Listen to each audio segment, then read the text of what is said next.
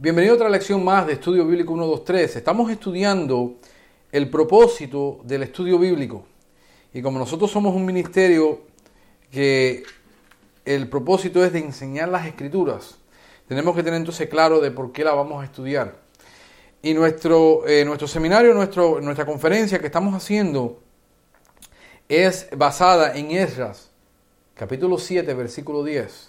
Dice, porque Esdras había preparado su corazón para inquirir en la ley de Jehová y para cumplirla y para enseñar en Israel sus estatutos y decretos. La segunda parte de la preparación bíblica tiene que ver con cumplirla. No es suficiente que tengamos el conocimiento, sino tenemos que cumplirla. Para poder hacer esto vamos a ir a, Mateo y unas series de versículos que vamos a mirar y ojalá que muevan nuestro corazón a nosotros tener claramente por qué es que estudiamos la Biblia y qué estamos haciendo dentro del cuerpo de Cristo. Y de que cada uno puede encontrar su ministerio y su llamado. Versículo 4 de Mateo, capítulo 4, versículo 4. Vamos a empezar a leer en el versículo 1. Entonces Jesús fue llevado por el Espíritu al desierto para ser tentado. El que llevó a Jesús al desierto fue el Espíritu Santo para ser tentado. Y después de haber ayunado 40 días y 40 noches, tuvo hambre. Y vino él el tentador y le dijo, si eres el Hijo de Dios, di que estas piedras se conviertan en pan. Y no vamos a entrar en un estudio ahora de de qué pasó entre él y Satanás, sino la respuesta que le dio. Y respondió, respondiendo y dijo, escrito está, no solo de pan vivirá el hombre, sino de toda palabra que sale de la boca de Dios. Esto viene de Deuteronomio 8.3. Esto lo dijo Dios en Deuteronomio 8.3. Puedes ir allá y encontrarlo. No solo de pan vivirá el hombre, sino de toda palabra. Lamentablemente tenemos hoy una mentalidad de que el Antiguo Testamento es obsoleto, que para nada sirve. Número uno, porque nosotros no somos judíos. Segundo, porque la ley no fue dada a nosotros. Y tercero, porque nosotros no vivimos bajo la ley. Y es correcto, todo eso es correcto. Pero está la parte de los principios, de lo que Dios nos quiere enseñar. Y Pablo, hablando en Romanos 15.4, ves conmigo a Romanos 15.4. En Romanos 15.4, 12, 15. Pablo escribe esto acerca de la ley, hablando a la iglesia romana. Porque las cosas que se escribieron antes para nuestra enseñanza se escribieron. Cuando, la, cuando tú lees en el Nuevo Testamento que dicen las escrituras, lo que se escribieron en las escrituras, siempre se está refiriendo al Antiguo Testamento, al Antiguo Pacto. El Antiguo Pacto tienes que entender que solamente no, no es la ley de Moisés. Nosotros tenemos el Antiguo Testamento como el libro entero del Antiguo Pacto. El, Antiguo Pacto eh, no vino, no vino a, ser introducido hasta Éxodo capítulo 20. De ahí en adelante, adelante del capítulo 20 de Éxodo, hay siete pactos más. Perdón, seis pactos que Dios hizo entre, entre Génesis 1 y Éxodo capítulo 20.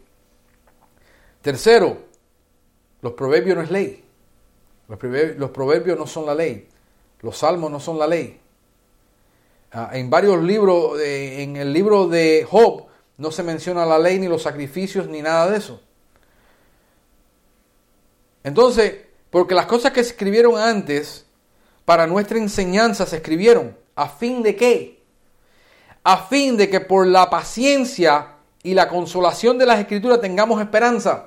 Cuando nosotros leemos todo lo que le pasó al pueblo de Israel, todo lo que le pasaron a los hombres de Dios, todo lo que le pasaron a los profetas, si no hay algo más absurdo que tú pienses en tu mente natural, si tú lo lees y lees a los profetas menores, tú dices, esto es absurdo. ¿Cómo es posible que Dios mande a estos profetas y le diga, mira, yo te voy a mandar al pueblo de Israel, pero no te van a escuchar? Va a ser inútil que tú vayas, pero te voy a mandar de todas maneras. Cuando tú lees eso, tú dices, wow, lo que pasaron esas pobres gente para poder traerle la palabra a esta gente y no quisieron escuchar y te da consolación a ti de tú tratarle de traer la palabra a este mundo que no quiere escuchar tampoco. Cuando por 100 años Noé predicó, nadie le hizo caso. Entonces, para nuestra paciencia y consolación están escritas las escrituras del Antiguo Testamento. Cuando tú no entiendes y no lo lees, no lo interpretas correctamente, se convierte para ti en una liturgia, en algo que tienes que hacer, especialmente cuando atraviesas a través de Levíticos y números. Y no aprendes a ver la belleza de lo que hay ahí, hablando de Cristo. Se convierte todo en algo. Entonces, eh, eh, claro, leemos el Nuevo Testamento y para nosotros es mango bajito. Para, nosotros es fácil porque está todo casi masticado. Pero si tú no lees el Antiguo Testamento, tú no entiendes el libro de Mateo. Si tú no lees el Antiguo Testamento, tú no lees, el, eh, tú no entiendes el libro de Apocalipsis. Entonces la gente dice, no leas Apocalipsis, los pastores dicen, no lean Apocalipsis, porque ese libro es muy confuso. Bueno, es el único libro que se atreve a decir que hay una bienaventuranza para el que lo lee. Apocalipsis 1.3, bienaventurado el que lee y los que oyen las palabras de este libro, de esta profecía, y guardan las cosas que en ella escritas, porque el tiempo está cerca. El único libro que tiene la carta, el único libro de la Biblia que dice hay una bendición especial para aquellos que lo leen. Pero si tú no lo lees, no lees el Antiguo Testamento, no lo vas a apreciar, no lo vas a entender, porque el 75% es tipología. Pero si lees Daniel, si lees los libros del Antiguo Testamento, Ezequiel, las cosas ya no se ven tan raras. No se ven como cosas raras porque las entiendes. Entonces yo te quiero mandar al seminario número uno. Si tú no dices, yo no tengo dinero para ir a un seminario teológico, yo te voy a dar el plan del seminario teológico o el seminario teodidáctico de la Biblia. Si tú llevas 10 o 15 años cinco años y no has leído tu Biblia entera, porque hay algo místico de leer la Biblia entera. Yo creo que tú empieces en Génesis, capítulo 1, versículo 1. Y si tú te lees tres capítulos al día, no tres versículos, tres capítulos, son 15 minutos de lectura, se demora cinco minutos leer un capítulo. Y tú te lees un capítulo en el desayuno, un capítulo en el almuerzo y un capítulo por la noche, 15 minutos de lectura al día, en un año tú lees esta, esta Biblia entera. Y tú dices, eso es absurdo, que yo haya metido 15 años de cristiano, 20 años de cristiano, 10 años de cristiano y yo nunca haya leído mi Biblia porque me la han hecho tan complicada que yo no la puedo entender.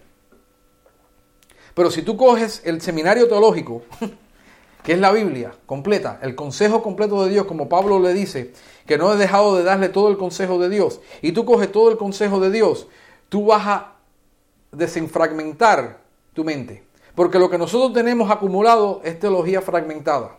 Tenemos un poquitico de aquí, un poquitico de allá, un poquitico del otro lado. Y nos han enseñado como niños, como dice Isaías, un poquito de aquí, un poquitico de allá. Pero no nos han enseñado todavía, verso tras verso, precepto sobre precepto, consejo sobre consejo. Que es coger el libro de Dios y vas a tener una claridad que todas las piezas que tú dices, yo llevo 15 años de cristiano y yo no acabo de entender este asunto, se te va a abrir el cerebro. Todo el consejo de Dios, toda la palabra de Dios, de todo pan vivirá el hombre. Tú no puedes vivir solamente del Nuevo Testamento, tienes que vivir de toda la palabra. Entonces, 15 minutos al día, por un año, yo te garantizo que vas a tener tanto conocimiento como una persona que se ha graduado de seminario y lleva cuatro años estudiando en el seminario vas a tener tanto conocimiento, en tanta claridad, que no te van a poder hacer un cuento. Vamos a seguir. La bendición no está en conocer las escrituras. La bendición solamente está en hacerlas. Si tú no haces las escrituras, las escrituras se convierten en una carga para ti. Vamos a ir a Lucas 11. En Lucas 11, y lo que nosotros queremos es que tú seas libre.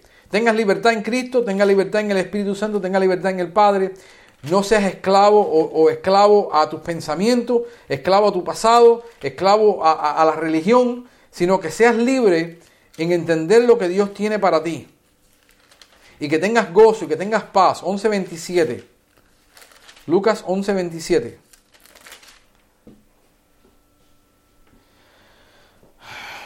Dice, mientras él decía estas cosas, una mujer de entre la multitud levantó la voz y le dijo, bienaventurado el vientre que te trajo y los senos que mamaste. Oye, esto suena bonito, esto es poético. Qué bonito es eso, que hablaron de Jesucristo de esa manera. Y Jesucristo la tiene que corregir. Y le dije, y le dijo, antes vi, antes bienaventurados los que oyen la palabra de Dios y la guardan. Esa palabra que guardan es la palabra hacer, fulazo, obedecer, la palabra fulazo en griego, preservar o obedecer. Antes bien, los bienaventurados, la palabra bienaventurado es la palabra que es extremadamente contento. Cuando el hombre de Dios, la mujer de Dios, tú y yo, entendemos cuál es nuestro propósito en esta vida, tenemos gozo, tenemos, somos bienaventurados. ¿Por qué? Yo te voy a hablar de un estudio que se ha hecho en una de las universidades grandes de este país. Y hay un estudio nuevo en la psicología. Y yo no soy eh, creyente en la psicología, pero en este caso tengo que, tengo que estar de acuerdo con ellos en lo que han encontrado. Porque la psicología moderna o la psicología que nosotros nos han expuesto, eh, es la psicología es el estudio de la psique, el estudio del alma, el estudio de la mente. Pero Jeremías dice que solamente Dios puede escudriñar la mente y los corazones y solamente Dios la puede cambiar. El único que el hombre hace es que aprende a cómo descifrar lo que está pasando. Dice que la abundancia del corazón abra la boca. So, si yo me hago un estudiante de la palabra, yo puedo ser un psicólogo. Porque yo puedo entrevistarte, hablar contigo ciertas cosas y llegar a la conclusión de lo que está en tu corazón. Pero yo no tengo la capacidad de cambiarla. Solamente Cristo puede cambiarla. Yo te puedo decir qué tienes que hacer. Pero si tú no lo haces y no aceptas a Cristo como Señor y Salvador, de nada te sirve el conocimiento. Entonces, pero la psicología ha encontrado esto acerca de las cosas que hacen contento. Número uno, que el, 90% de las personas, la, gran mayoría de las personas allá afuera, lo que están buscando es placer. No están buscando ser contentos. Y piensan que en el placer hay, hay contentamiento. Pero nosotros leemos Lamentaciones, leemos el libro, perdón, el libro de, eh, que escribió, eh, eh, no Lamentaciones, Eclesiastés. Leemos Eclesiastés y nos damos de cuenta de que este hombre experimentó todo lo que había que experimentar. Todos los placeres de este mundo, dice que nada él se detenió de, de tener en placer. Sea placer de entretenimiento, placer sexual, placer de licor, placer de droga, de experimentar todos los placeres del mundo. Y muchas de estas cosas, mientras que lo estamos haciendo, nos produce placer. En el mundo cuando pecamos profesionalmente, nos traía placer. Este es el problema, que el placer es como una droga. Han descubierto que el placer produce en el, en el cerebro humano un químico, que ya estamos entrando en no la psicología, sino más en psiquiatría y en fisiología. El placer, el, el hombre cuando mira una pornografía, recibe el mismo placer que cuando tiene una relación sexual químicamente en el cerebro. Entonces, el hombre, la persona que busca placer, hay gente que busca placer en gastar dinero, Busca placer en hacer otras cosas. Inclusive busca placer en servir a otros. Se convierte esclavo de otro porque eso le trae placer. ¿Cuántas mujeres no se esclavizan a los hombres y le traen placer? Pero el problema es que después se sienten vacías porque cuando se pasa la reacción química, estamos adictados al placer y lo que queremos es más placer y más placer y más placer y más placer. Entonces el hombre nunca llega a tener una experiencia gozosa. Segundo, lo que descubrieron es que hay otro tipo de felicidad y es la felicidad de el cuándo. Cuando ya yo tenga del logro, cuando yo tenga mi, familia, cuando yo tenga mi negocio, cuando yo tenga el anhelo de tener algo, cuando, entonces piensa que cuando tienen esta cosa que anhelan, van a ser felices. Y el problema es que después que te gradúas de la universidad y, empiezas tu carrera, como que ya eso no te satisface. Y tu carrera no te satisface. Y el tener tu matrimonio no te satisface. Y la carrera no te satisface. Porque pensaste que teniendo estas cosas las ibas a lograr y vas a tener felicidad. Lo que descubrieron es que la persona que descubre, están hablando de gente naturales en el mundo, que descubren su propósito en la vida, de que para qué fueron creados. Escucha esto de la mente de unos ateos, de la boca de ellos. Es cuando la persona entiende, entonces puede llegar a apreciar el placer y puede llegar a apreciar los logros. La palabra nos dice que Dios nos ha dado todas las cosas para que las disfrutemos. Dios ha dado el matrimonio, ha dado los hijos, ha dado el trabajo. la gente piensa que el primer, el oficio más viejo que hay es la prostitución. El oficio más viejo que hay no es la prostitución. El oficio más viejo que hay en el faz de la tierra es la jardinería. Dios le mandó al primer grupo de gente que cuidaran el jardín y lo mantuvieran. Y eso le estaba supuesto a traerle placer a ellos y satisfacción. Y Dios mandó el trabajo. Y el trabajo para nosotros hay algunos que produce placer nuestro trabajo. No es, un, no es una carga, es un placer hacer lo que hacemos. Entonces, ¿qué es lo que pasa?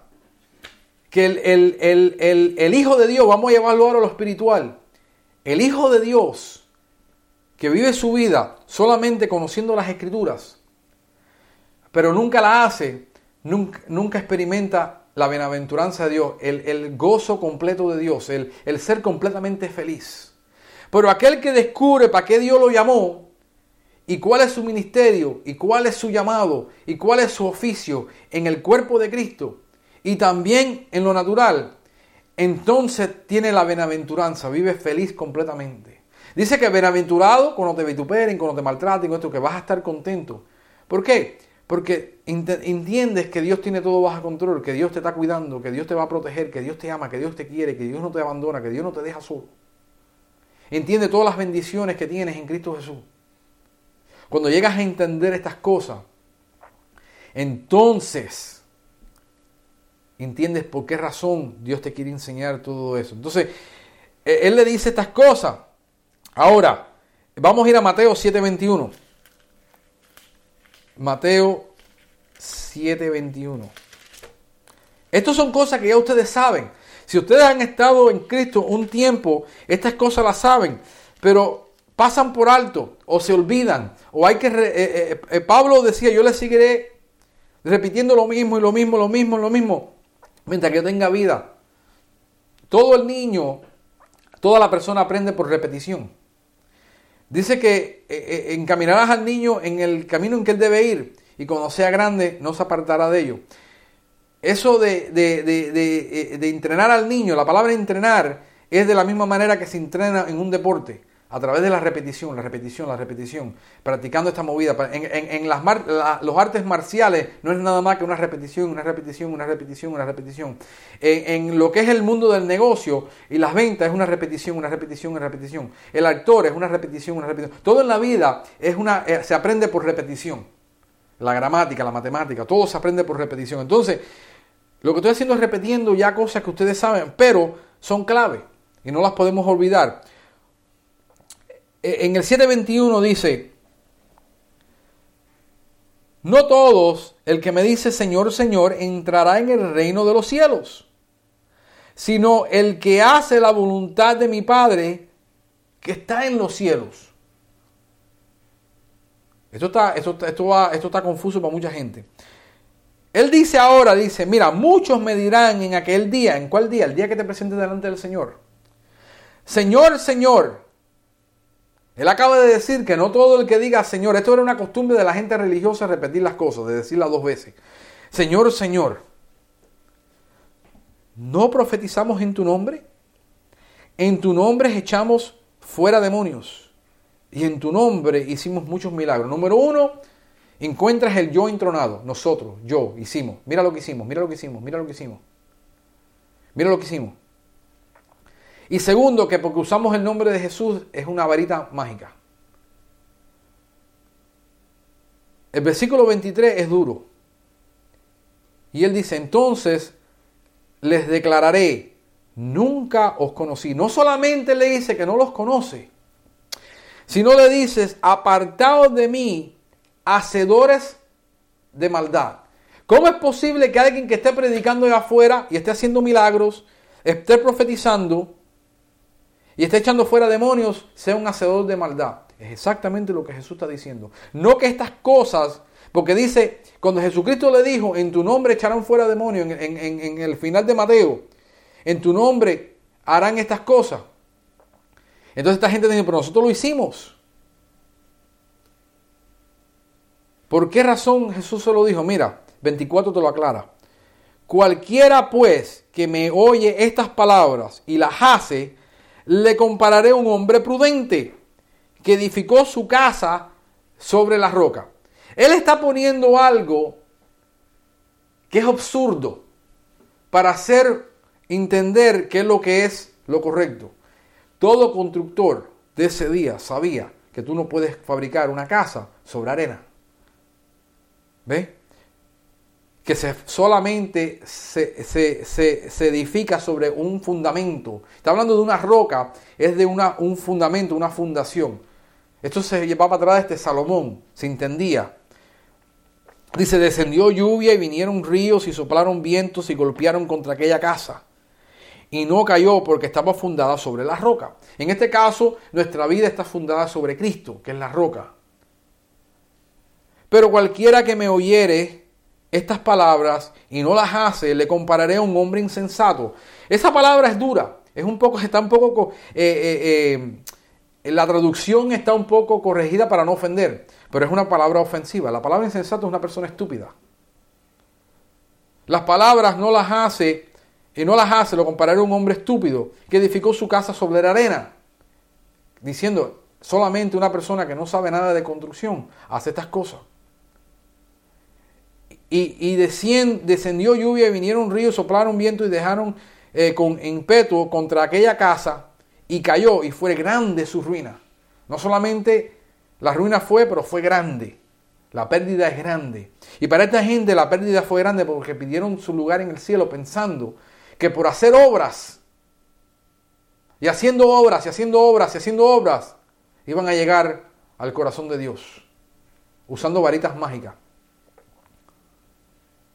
Y cuando terminó Jesús estas palabras, la gente se admiraba de su doctrina, porque les enseñaba como quien tenía autoridad, no como los escribas. Mateo 7:24. Eh, no, Vamos a parar y reflexionar.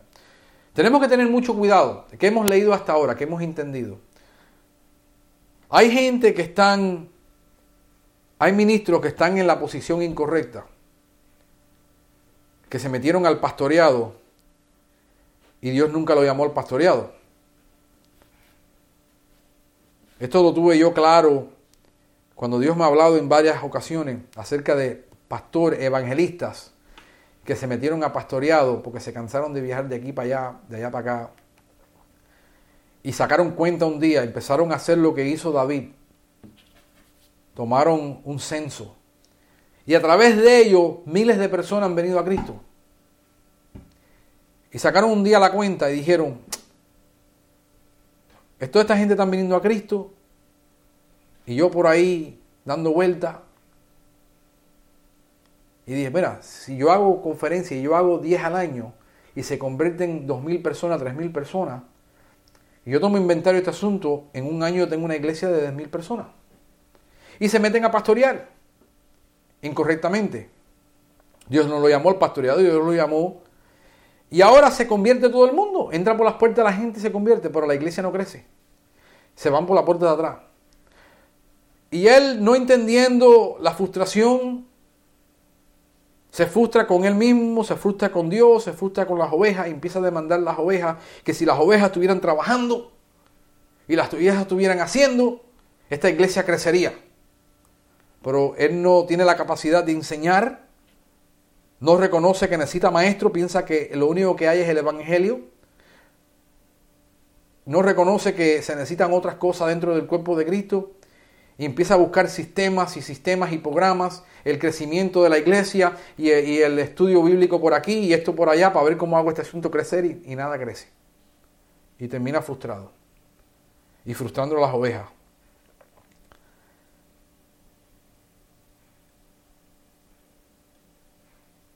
Y le empieza a demandar a Dios que por qué razón el ministerio no crece. No dándose de cuenta que Dios no lo llamó al, al pastoreado. Hizo como David que empezó a tomar un census de los soldados que tenía. Gente que Dios lo llamó a enseñar y se metieron al pastorado porque piensan que el poder enseñar equivale a poder ser pastor. Y el pastoreado es un trabajo bien peculiar, bien difícil. Y hay pastores también que no se dan de cuenta que necesitan al evangelista y al maestro que lo ayuden. Y para no entrar en, otras discusiones del apostolado y el, y el profeta que hasta el día de hoy no he conocido un pastor y no, no he conocido un apóstol y no he conocido un profeta. Eso no quiere decir que Dios no los puede levantar y no puede hacer lo que Dios quiera, porque Dios es soberano. Pero de reconocer estos tres ministerios vitales y no reconocer que tú necesitas uno, que tú no puedes hacerlo todo, y tú necesitas gente que hagan misericordia, y tú necesitas gente que hagan esto y que hagan lo otro. Entonces tú no puedes sentarte un día y decirte, yo hice, yo hice, yo hice en tu nombre y demandarle a Dios todo lo que tú hiciste por Dios y Dios te diga a ti, apártate de mí, hacedor de maldad.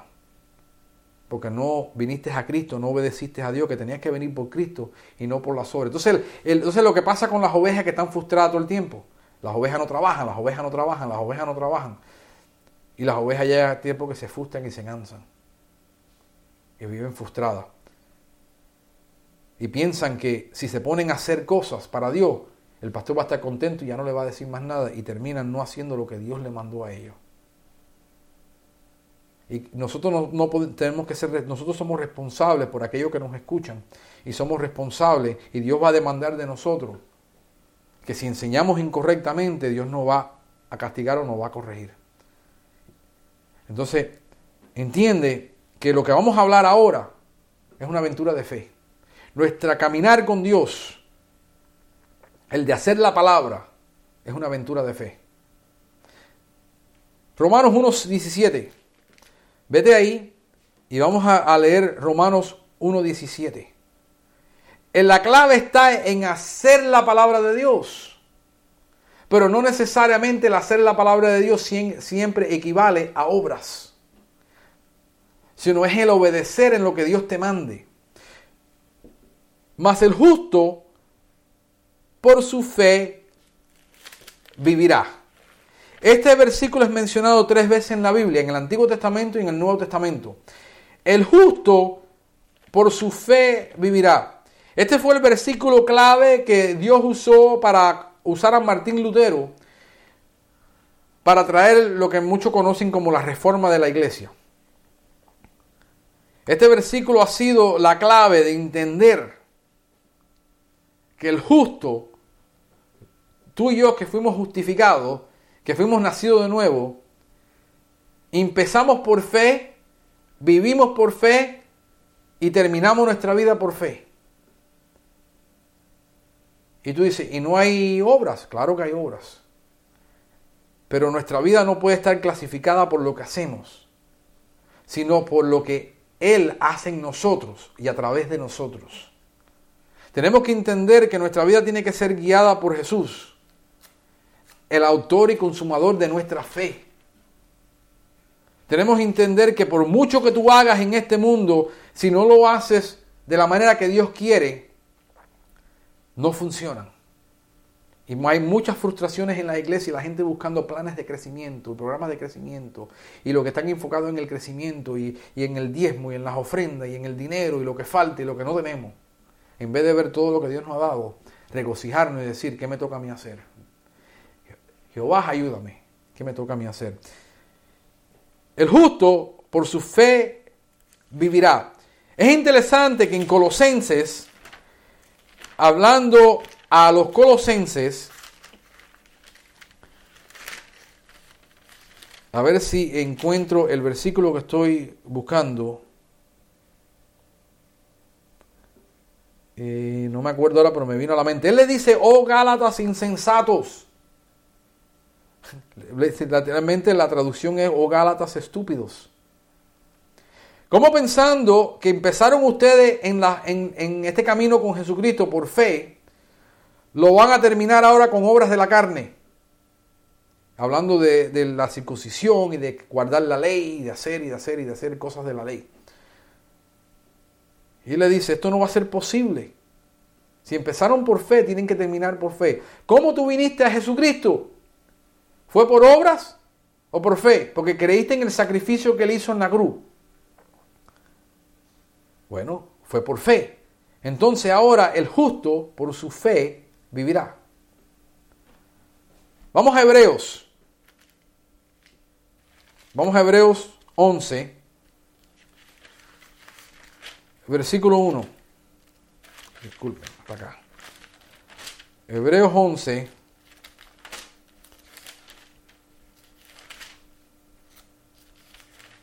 versículo 1. Vamos a empezar a leer. Dice, es pues la fe, la certeza de lo que se espera y la convicción de lo que no se ve. Punto. Seminarios enteros han sido escritos acerca de ese versículo solamente. Libros han sido escritos. Volúmenes han sido escritos. Y por años yo lo escuché y lo escuché y escuché todos los mensajes acerca de la fe. Hoy el mensaje de la fe, si nosotros fuéramos verdaderamente héroes de la fe, de tanto que se ha predicado acerca de la fe, nosotros porque subiéramos súper en la fe. Y sin embargo, estamos llorando todo el tiempo que no tenemos fe. Ayúdanos, Señor, que no tenemos fe. Aumenta mi fe, Señor. Fe, la fe, la fe.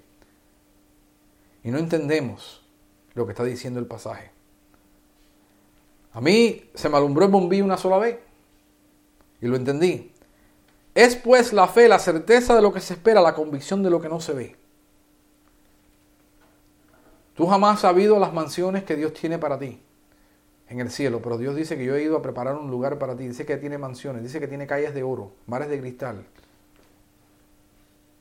Cosas que ojo no ha visto, ni ha llegado al corazón del hombre, es la que Dios tiene preparada para nosotros. Es fe la certeza de lo que se espera, la convicción de lo que no se ve. Yo espero ver a Cristo un día. Yo espero estar en su presencia.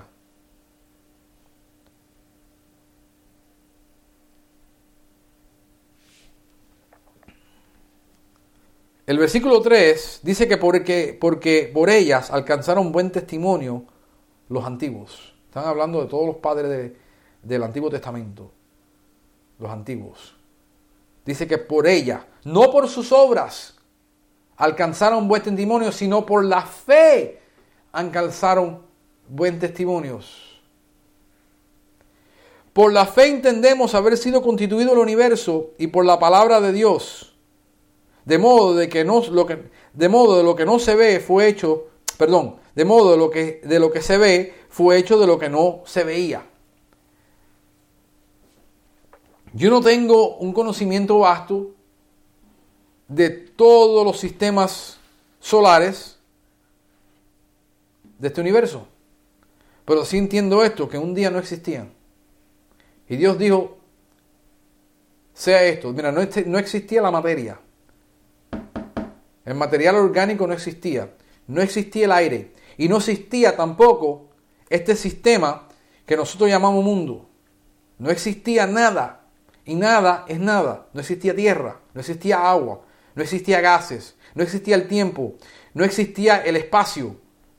Esta dimensión donde nosotros vivimos ahora fue creada completamente de lo espiritual.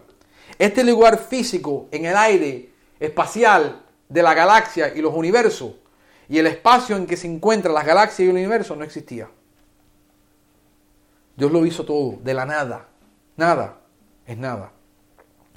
Entonces, por la fe, yo puedo mirar lo creado y ver lo complejo, ver lo complejo que es este universo, ver lo complejo que es mi cuerpo, ver lo complejo que es mi ojo, ver lo complejo que es todo lo que está creado y entender y estar convencido de que Dios lo hizo. La fe son tres cosas. Si tienes tu Biblia, anota estas tres cosas. En primer lugar, la fe es certeza. Certeza. son los tres equivalentes, los tres ingredientes de la fe. Esto es sencillo. La fe es esperanza y la fe es convicción. ¿Qué es lo que es convicción? La convicción es diferente a la conveniencia. Hay gente que vienen a la iglesia, vienen a, compartir contigo, vienen porque tienen una necesidad. Y cuando se le va la necesidad, ya se fueron ellos. Eso no era convicción, eso era conveniencia. Tienes que tener para tener fe estos tres ingredientes, certeza, esperanza y convicción. Certeza, esperanza y convicción. ¿Cómo certeza? Certeza de que todo lo que Dios dice en su palabra es verdad. Tú no tienes esa certeza, tú no puedes tener fe.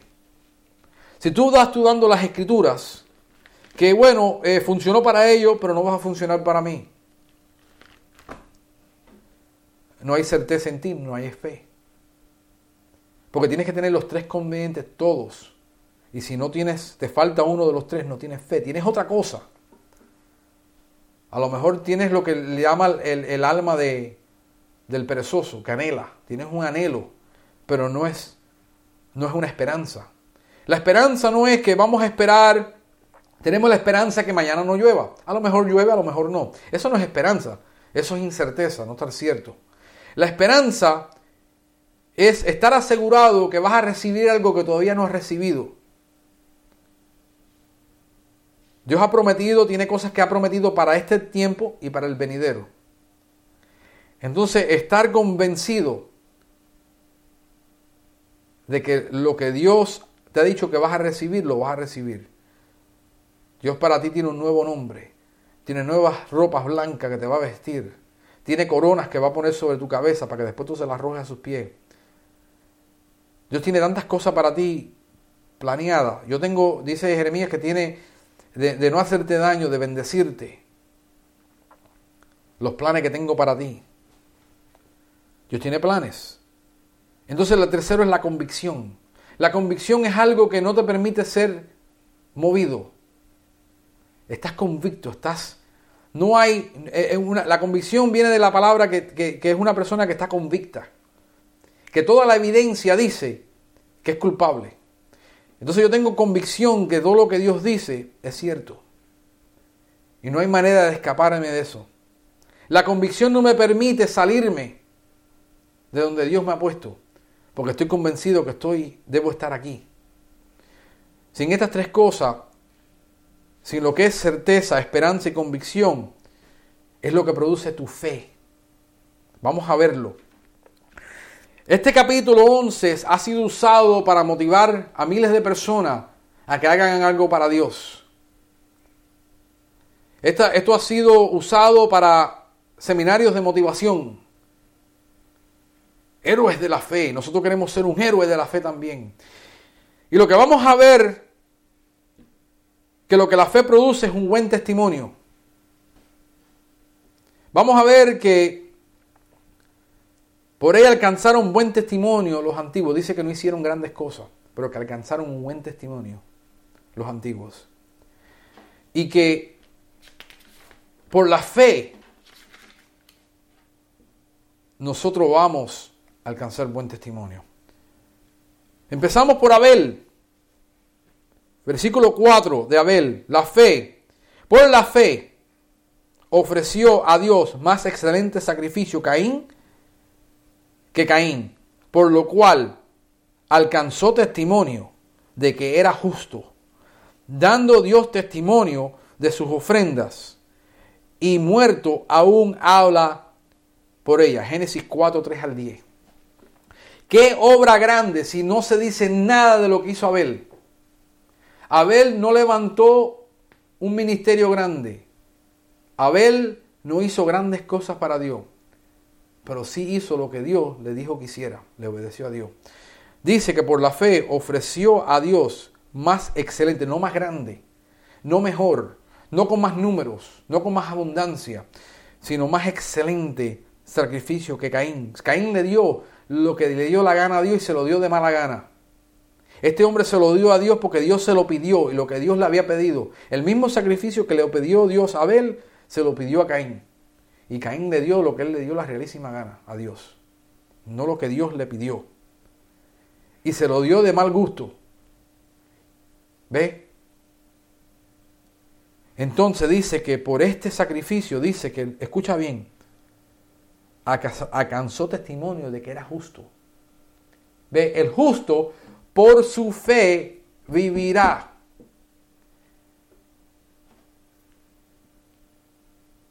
Su obra no lo hizo justo.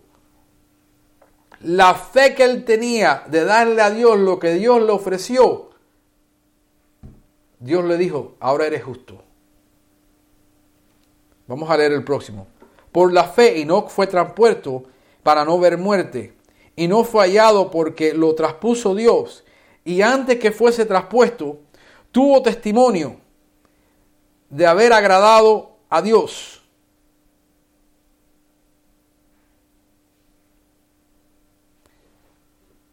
Por la fe, y no fue traspuesto para no ver muerte, y no fue hallado porque lo traspuso Dios, y antes que fuese traspuesto, tuvo testimonio de haber agradado a Dios.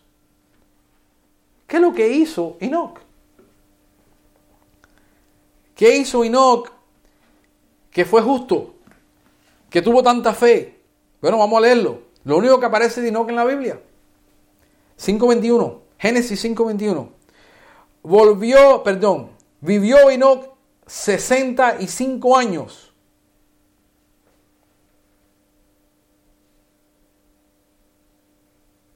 y engendró a Matusalén. Y caminó y caminó Enoch con Dios después que engendró a Matusalén 300 años y engendró hijos e hijas. Y fueron todos los días de Enoch 365 años. Y caminó pues con y caminó pues Enoch con Dios y desapareció porque él se lo llevó. ¿Qué fue lo que hizo Enoch? En esos 300 años. Caminó con Dios. Pero no dice qué hizo. Dice que caminó con Dios. Yo no entiendo. Matusalén es el hombre que más vivió en la Biblia más años.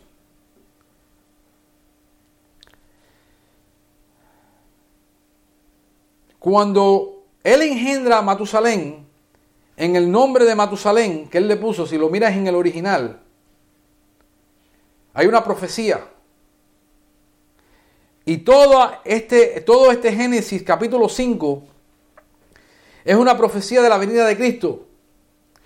Pero Matusalén tiene que ver con la paciencia de Dios. Como es el hombre que más vivió en la Biblia, es simbólico de la paciencia que tiene Dios con nosotros. Nosotros preguntamos a veces, ¿por qué no viene Jesucristo? ¿Por qué no viene Jesucristo? ¿Por qué no viene? ¿Por qué se tarda? ¿Por qué se tarda? ¿Por qué se tarda? ¿Piensas tú cuánta gente se van a perder cuando venga Jesucristo? Muchos de tus parientes se van a perder. Mucha gente se van a perder si Jesús viene. Pero Jesús dice que Él es paciente para que todo el mundo llegue al arrepentimiento, para que nadie tenga excusa. Su muerte traerá. El nombre de Matusalén significa su muerte traerá. Él entendió que cuando Matusalén muera, va a venir la destrucción de la humanidad. Y eso le causó a él de caminar con Dios el resto de su vida y no, y no caminar ni a la diestra ni a la siniestra. El caminar con Dios es el equivalente a tú tener a tu niño a tu lado, que camina a tu lado por donde quiera que tú vas, que no quiera irse para aquí, no quiera irse para allá. Cuando muere Matusalén, en el año que murió Matusalén viene el diluvio. Y él entendió la profecía. Y al entenderla, eso le, le dio para vivir todo el resto de su vida en un mundo que dice ahí Génesis que se había perdido todo el mundo. Ya no existía nadie que caminara con Dios. Sin embargo, este hombre Enoch dice que caminó con Dios. ¿Qué es lo que es caminar con Dios? Bueno, de acuerdo a Amos 3.3, vete a Amos 3.3. ¿Andarán dos juntos si no están de acuerdo? Dios le está reclamando al pueblo de Israel muchas cosas. Y le está dicen, andarán dos juntos si no están de acuerdo. ¿Qué es lo que es caminar con Dios? De la manera que yo lo veo, el caminar con Dios es que Dios dice, es así, y tú dices, amén. Nosotros hemos cogido la palabra amén como algo que decimos religiosamente, pero no la entendemos. La palabra amén no es, ¿estamos de acuerdo? Eso no es la palabra amén. La palabra de amén es así, así sea. Amén, amén, así sea, dos veces. Que lo que Dios dijo, así se va a cumplir. Es lo que significa la palabra amén. Cuando Dios dice se hace así, pero tú dices, no, eso no tiene sentido y no lo voy a hacer, eh, ya no estás caminando con Dios. Dejaste de caminar con Dios, porque si estás de desacuerdo con Dios y su palabra, que Dios dice, mira, hazlo así, porque esta es la manera que se hace, y conduce tu vida de esta manera, no hagas esto, tú dices, no, no, no, eso es para otro. Ya tú no estás caminando con Dios.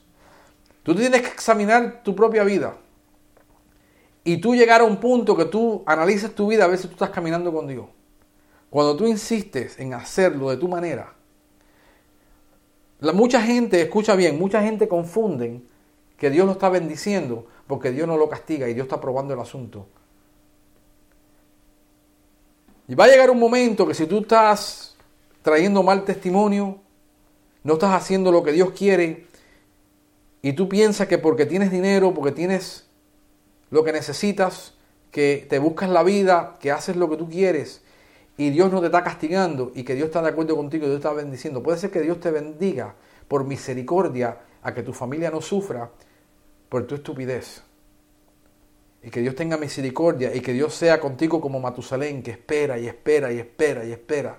Pero va a llegar el punto que Dios hace así y recoge la cadena y cae de espalda, como un perro. El caminar con Dios es simplemente que Dios dice, mira, ven para acá y tú vas para allá. Ven conmigo por aquí y tú vas por aquí. El Dios dice, hazlo así y tú lo haces así. En el momento que tú, te, tú dices no, te desviaste. Y no estás caminando con Dios. Porque tú no puedes, si tú estás en desacuerdo con Dios, no puedes caminar junto con Él. Te puedes hacer en tu mente que estás caminando con Dios y tener todo el amén y la aleluya, gloria a Dios, levantar las manos y saltar y brincar y tener un, un episodio eh, neurológico y no, y, no, y no está caminando con Dios. Vamos a seguir. Mira, ¿por qué? Dice, y, tuvo testimonio que agradó a Dios. ¿A dónde está el testimonio? Dios se lo llevó y Dios lo dice, que él agradó a Dios. Pero sin fe es imposible agradar a Dios sin fe es imposible agradar. Si tú no estás convencido, tú no tienes una esperanza y una convicción que te mantenga firme, tú no puedes agradar a Dios porque siempre vas a estar como un niño fluctuante de aquí para allá y de allá para acá, como por todo viento de doctrina. Hoy pasó esto y no adoro a Dios. Mañana pasó esto y no tengo ganas de adorar a Dios. Hoy no tengo ganas de estar con Dios. Hoy no tengo ganas de hacer esto porque esto me pasó. Pero sin fe es imposible agradar a Dios. Porque es necesario que el que se acerca a Dios crea que Él le hay y que es galardonador de los que le buscan. Cuando tú buscas a Dios con certeza, con esperanza y con convicción, que Dios te va a dar una respuesta, que Dios te va a hablar. Hay veces que yo oro y yo no sé qué voy a orar. Qué bueno que tengo el Espíritu de Dios que intercede por mí. Porque hay veces que yo no sé cómo yo voy a orar. Hay ciertos asuntos en mi vida que yo no sé cómo se van a resolver. Hay ciertos problemas que yo no sé lo que Dios va a hacer. Hay dificultades que no veo la salida a veces. Y me ha tocado nada más que confiar en Dios y decir, tú sabes lo que es mejor para mí. Y si estoy pasando por este tiempo difícil, es porque tú estás tratando de enseñarme algo, me estás tratando de madurar, me estás la perseverancia, estoy pasando por una tribulación. Por alguna razón importante es, y doy gloria a Dios, y alabo a Dios. Y he tenido que aprender a hacerlo, porque no viene fácil. Noé, vamos a ir a Noé. Por la fe, no dice que por la obra. No dice que porque la construcción del barco fue tan masiva y tan dinámica. Por la fe, cuando fue advertido por Dios acerca de cosas que aún no se veían, con temor preparó el arca en que su casa se salvase. Por esa fe condenó al mundo y fue hecho heredero de la justicia que viene por la fe. Ve, no fue por, porque ahora entramos en el estudio bíblico de qué tamaño tenía el arca, cuántos codos tenía, que si eran tantos pies, que si cabían tantos animales, que si tantos pies cúbicos, tantas toneladas cabían cúbicas y podía soportarse sobre la faz del agua, y la ingeniería que tenía Noé. Y Dios no le acredita nada de eso. Dios no le dice, no, porque tú eres un arquitecto por excelencia, porque el que le dio todo fue Dios. Entonces dice que cuando fue advertido acerca de cosas que aún no veían, eso es, ¿qué dice? La fe pues es la certeza de lo que se espera, la convicción de lo que no se ve. Cuando Noé le dice, mira, va a haber un diluvio, va a haber lluvia, el agua va a venir sobre la faz de la tierra y se va a inundar todo. Él jamás había visto una inundación. Dice que la palabra de Dios que hasta ese día se regaba la faz de la tierra por un vapor que subía de la tierra y regaba toda la faz de la tierra, un sistema ecológico que hoy nosotros no tenemos se, reconstituyó el sistema ecológico de este mundo ese día. Nunca había visto lluvia, nunca había visto una inundación, pero dice que él creyó a Dios, tuvo certeza, esperanza y convicción que Dios, la esperanza de que Dios iba a destruir al mundo, que esperanza más rara. Ve, porque dice que por esa fe condenó al mundo y fue hecho heredero de justicia que viene por la fe. Este hombre dice la palabra de Dios que por 100 años, mientras que estaba construyendo el arca, estaba predicando. ¿Y qué estaba predicando? Que venía el fin del mundo, que venía el fin del mundo, que venía el fin del mundo, que venía el fin del mundo. La gente, cuando se muere Matusalén y Dios cierra la puerta del arca y dice, hasta aquí se acabó. Va a llegar un día que Dios va a cerrar la puerta de este mundo y dice, hasta aquí se acabó lo que yo estaba dando. Se acabó el asunto. Y Dios dice que Dios fue el que cerró la puerta del arca. No solamente eso, que Noé solamente se salvan ocho personas. Tú me dices a mí que este hombre trabajó 100 años haciendo un barco para que solamente se salvaran ocho personas y miles de animales. Este ministerio es una pérdida. Del, punto de vista, si tú te metes el resto de tu vida para que solamente ocho personas vengan a Cristo, para un ministro en el ministerio moderno hoy de la tecnología, del avance tecnológico, tú eres un fracaso. Pero yo quiero que tú analices tu vida, analices la vida mía. ¿Cuánta gente ha venido de Cristo desde que tú te convertiste? Hay ocho, porque la mayoría de la gente nunca han traído a nadie a Cristo. Y tú me vas a decir que el resto de tu vida no vas a traer ocho gente a Cristo y te vas a meter 20 años en el Evangelio, estar metido dentro de una iglesia estudiando la palabra de Dios y que nadie a través de tu servicio a Dios se salve. Piénsalo.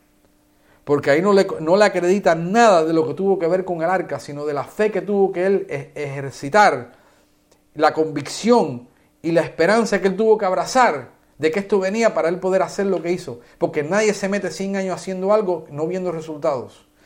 Tú no te metes ni uno, ni dos, ni tres meses y tú no ves resultados, tú dices, esto no es de Dios. Y sin embargo este hombre se metió 100 años.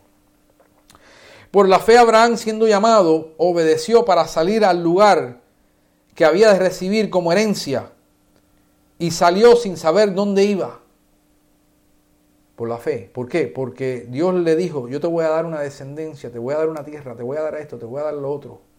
Y él la abrazó y dijo, tener una certeza, una esperanza y una convicción de lo que Dios promete, Dios hace, siendo un pagano.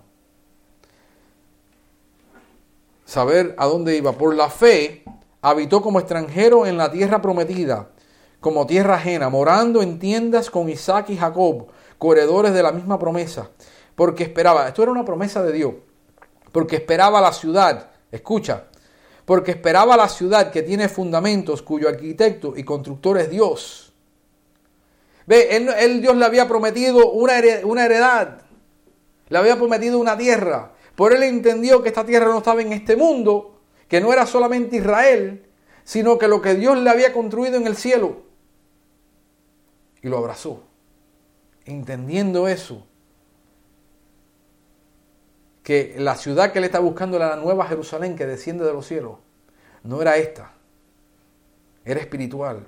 Por la fe también la misma Sara, siendo estéril, recibió fuerza para concebir y dio a luz, aún fuera del tiempo y de la edad, porque creyó que era fiel quien lo había prometido. Espérate un momentico. ¿Cuántas veces no dudó Sara?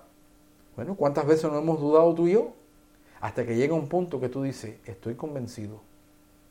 Estoy convencido.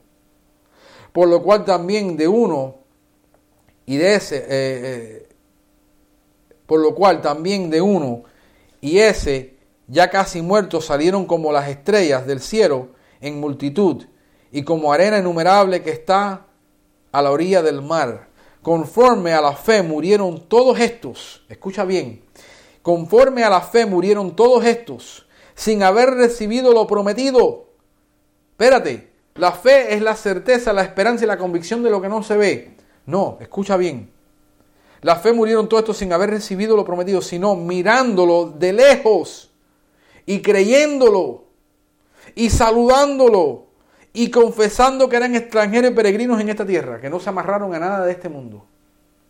Porque ellos entendieron que todo lo que había era temporal y lo que es espiritual y lo que Dios hizo eternamente es lo que vale. Está bien de tener cosas bonitas, está bien de tener... Dios le dio casas, le dio cosas a esta gente que nunca la podían usar en toda su vida, porque Dios es misericordioso.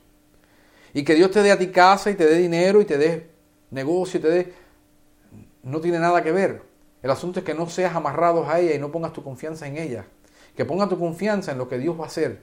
Que ponga tu convicción en lo que Dios va a hacer. Ponga tu esperanza en lo que Dios va a hacer.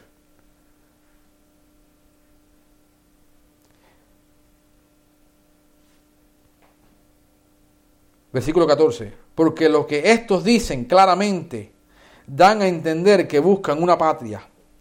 Pues si hubiesen estado pensando en aquella donde salieron, ciertamente tenían tiempo para volver. Pero anhelaban una mejor. Esto es celestial. Por lo cual Dios no se avergüenza de llamarse Dios de ellos. Porque le ha preparado una ciudad. Ve todo lo que tenía que ver esta gente, de que, toda esta gente que miraron en la ley y miraron lo que Dios le dijo, entendieron que no eran los ritos, no eran las ceremonias, sino lo que estaba prometido para ellos, que era Cristo y lo que Cristo le daba de ser heredero, de ser coheredero, colaboradores, heredo del trono del Padre, de todas las riquezas que el Padre tiene. Por la fe Abraham, cuando fue probado, ofreció a Isaac, y el cual había recibido las promesas, ofrecía su unigénito, habiéndosele dicho, en Isaac te será llamada descendencia, pensando que Dios es poderoso para levantar aún entre los muertos, de donde en, de donde en, en sentido figurado también lo volvió a recibir. Por la fe bendijo Isaac a Jacob y su respeto a cosas venideras. Por la fe Jacob al morir bendijo cada uno de los hijos de José y adoró, eh, apoyado sobre el, el extremo de su, de, su, de su bordón. Por la fe, José al morir mencionó la salida de los hijos de Israel y dio mandamiento acerca de sus huesos, creyendo que Dios le había dicho, miren, 400 años van a salir. Y estuvieron esos huesos enterrados 400 años. Y le creyó a Dios y dijo, mira, cuando yo me muera no me dejen aquí porque vamos a salir de aquí en 400 años. Por la fe Moisés cuando nació fue escondido por sus padres por tres meses porque le vieron un niño hermoso y tenían y tenían y no temieron el decreto del rey. Imagínate que era más importante lo que veían en el niño que lo que le iban a hacer a ellos. Por la fe Moisés Hecho ya, gran, hecho ya grande, rehusó llamarse hijo de hija de Faraón, escogiendo antes ser maltratado con el pueblo de Dios que gozar de los deleites temporales del pecado, teniendo por mayores riquezas el vetuperio de Cristo que los tesoros de Egipto. Vio a Cristo. vio a Cristo antes de la ley, entendiendo, dice, porque tenía puesta la mirada en el galardón. Por la fe dejó a Egipto y no, y no, no temiendo la ira del rey, porque se sostuvo como viendo al invisible. Por la fe celebró la Pascua y la aspersión de la sangre para que, para que el que el destruía a los ah, perdón, el que destruía a los, a los primogénitos no los tocase a ellos. El día que pasó la muerte por encima de Egipto, que rociaron la sangre en el cuadro, lo hicieron por fe, creyendo que Dios los iba a matar si no ponían la sangre. Por la fe pasaron el mar rojo como por tierra seca, intentando los egipcios hacer lo mismo, fueron ahogados. Por la fe cayeron los muros de Jericó después de rodearlos siete días. Por la fe Rahab la, la ramera no pereció juntamente con los desobedientes, habiendo recibido a los espías en paz. ¿Y qué más digo? Porque el tiempo me faltaría contando de Gedeón. Déjame hacerte una pregunta. ¿El mar rojo lo hizo Dios o lo hizo Moisés? Mar rojo lo abrió Dios. Lo que, lo que tomó fe es de atravesar a través de algo que nunca habían experimentado. De ver un mar abierto derecha izquierda, ver los peces pasar, ver esto pasar, la torre de agua y decir, si no pasamos, nos matan los egipcios. Y si pasamos, nos podemos ahogar, pero estamos confiando en Dios que Dios no nos va a ahogar, que Dios hizo esto. ¿Entiende?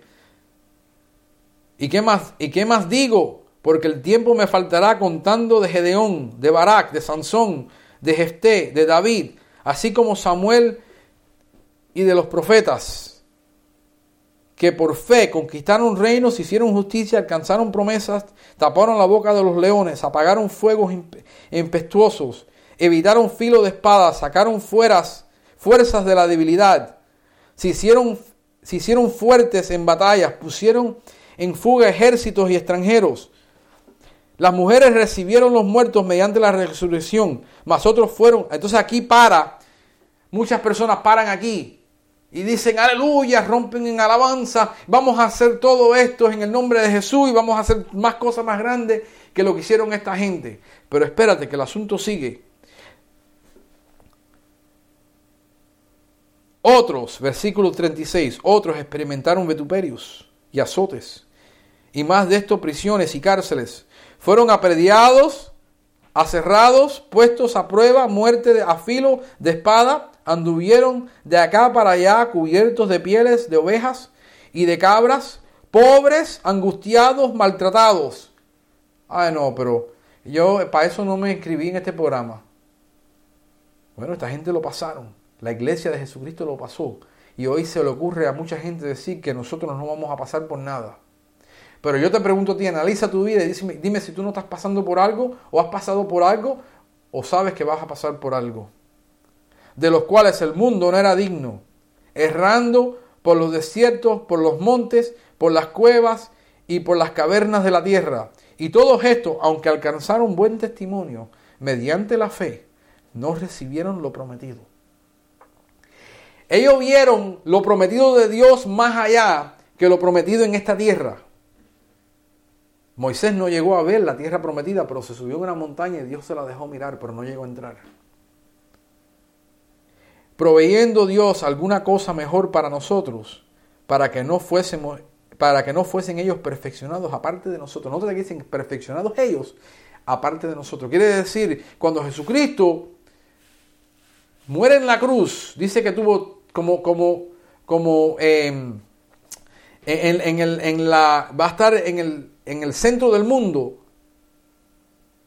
como estuvo en wow, la, la, la, es una historia famosa y se me ha ido el nombre de la mente, pero que iba a estar como estuvo en la, en la, boca, de, en la boca del estómago del pez. Y dice que llevó cautiva la cautividad.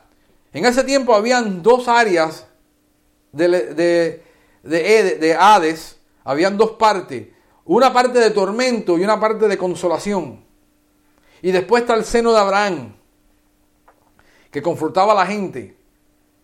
Y cuando él bajó, toda esa gente que habían creído que estaba en ese seno de Abraham, esperando, esperando en el lugar de confort, pero que no estaban en la presencia de Dios todavía, dice que se llevó cautiva a la cautividad. Para que ellos no fueran perfección aparte de nosotros. Quiere decir que hasta que no viniera Cristo, ellos recibieron el mismo galardón que tú y yo recibieron. Ellos fueron eh, nacidos del antiguo pacto por la fe, no por las obras. Porque tú ves aquí que no hicieron cosa grande. Tú dices, yo quiero que Dios me use a mí para cosas grandes. Lo que tú quieres es gloriarte de decir que tienes un ministerio, una descendencia aquí en la tierra. Busca por hacer la voluntad de Dios. Busca porque hay un buen testimonio que Dios pueda decir, es ese, yo soy el Dios de ese. Y yo estoy contento con mi hijo. Ese es el propósito del estudio bíblico. De entender cómo caminar con Dios. Entonces, eh, vamos a terminar con esto para que analices, pienses y lleves las cosas a una meditación. Hay personas que quieren que Dios se le manifieste y le diga cuál es el propósito de su vida. Romanos 12, 1 te dice que seas renovado, que seas transformado a través de la renovación de nuestra mente, para que conozcamos. Vamos a ir ahí, porque yo creo que es importante leerlo correctamente y no abreviártelo. Romanos 12, Así que hermanos, os ruego que por la misericordia de Dios, que presente vuestros cuerpos en sacrificio vivos, santo agradable a Dios, que es vuestro culto racional. Esto es absurdo para el judío, porque todos los sacrificios en el antiguo pacto son muertos. No existe un sacrificio vivo. Pero Dios ahora nos manda a hacer a nosotros sacrificios vivos en el templo de Dios, el cuerpo de Cristo. No os conforméis a este siglo, no seas moldeado, no seas manipulado por este siglo sino transformados, tener una metamorfosis como la mariposa, por medio de la renovación de qué? De vuestro entendimiento, para que comprobáis cuál es, qué cosa, la buena voluntad de Dios, agradable y perfecta. Ve, al punto de vista que tú eres transformado en tu entendimiento, escúchame bien, no es de cuánto conocimiento bíblico tú tienes sino cuánto conocimiento bíblico ha cambiado tu mente de tal manera que ya tú actúas de una manera diferente de acuerdo a eso.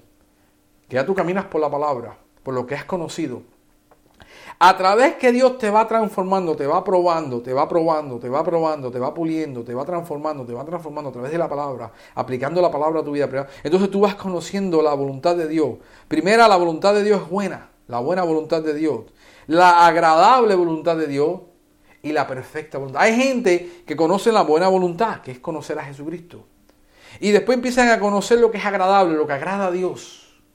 Y después ya entienden qué es lo que es la perfecta voluntad de Dios. Pero si tú no estás haciendo la voluntad de Dios que es revelada, esto es lo que tú tienes que hacer. Y tú no lo puedes practicar en tu vida, ¿cómo tú esperas entonces que Dios te revele algo más profundo y algo más grande de lo que te estás revelando hasta ahora cuando tú no puedes manejar lo que tienes por escrito. Y como tú no puedes manejar lo que tienes por escrito, Dios no te puede conceder algo. Dice que en lo mucho, en lo poquito me fuiste fiel, en lo mucho te pondré. Entra en el gozo de tu Señor. Eso es lo que Dios tiene para nosotros, de poder nosotros, de paso a paso, diariamente, momento a momento, hacer decisiones. ¿Esto es lo que Cristo quiere? ¿O esto es lo que yo quiero? ¿Qué es lo que agrada a mi Señor? Voy a hacer lo que agrada a mi Señor, aunque para mí traiga una persecución, aunque para mí traiga un problema, aunque para mí traiga juicio. Pero es lo que mi Señor quiere. Y yo soy un esclavo de mi Señor. Yo no soy el amo. Entonces, eso es para que meditemos en si vamos a hacer la palabra de Dios, entonces tenemos que ser conformados y transformados por ella. Eh, analiza esto, esto es lo que yo he analizado en mi vida y yo lo comparto contigo. En todas las áreas que yo esté fracasando con Cristo y esté fracasando en mi caminar con Dios, mi mente no ha sido transformada por mucho conocimiento que yo tengo de la palabra.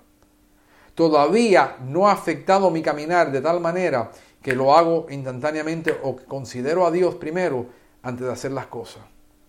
Y todos tenemos áreas en nuestra vida que estamos en un proceso de o que estamos conociendo la buena o la agradable o la perfecta voluntad de Dios. Yo quiero llegar al punto que yo conozco la perfecta voluntad de Dios. Lo que no estamos esperando es que Dios se nos pare en una bola de fuego en el asiento de nuestro carro mientras que vamos manejando porque nos estrellamos contra el, el vehículo que está a nuestro lado.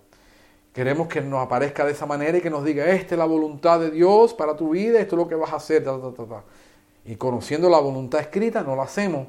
Dios no nos puede confiar la, la, voluntad perfecta. Es a través de nuestra renovación del entendimiento, de un proceso, que Dios empieza a revelar a nuestras vidas. Y con eso lo dejo con la segunda parte. Y vamos a entrar a la tercera parte, que es el servir a Dios. Muchas gracias.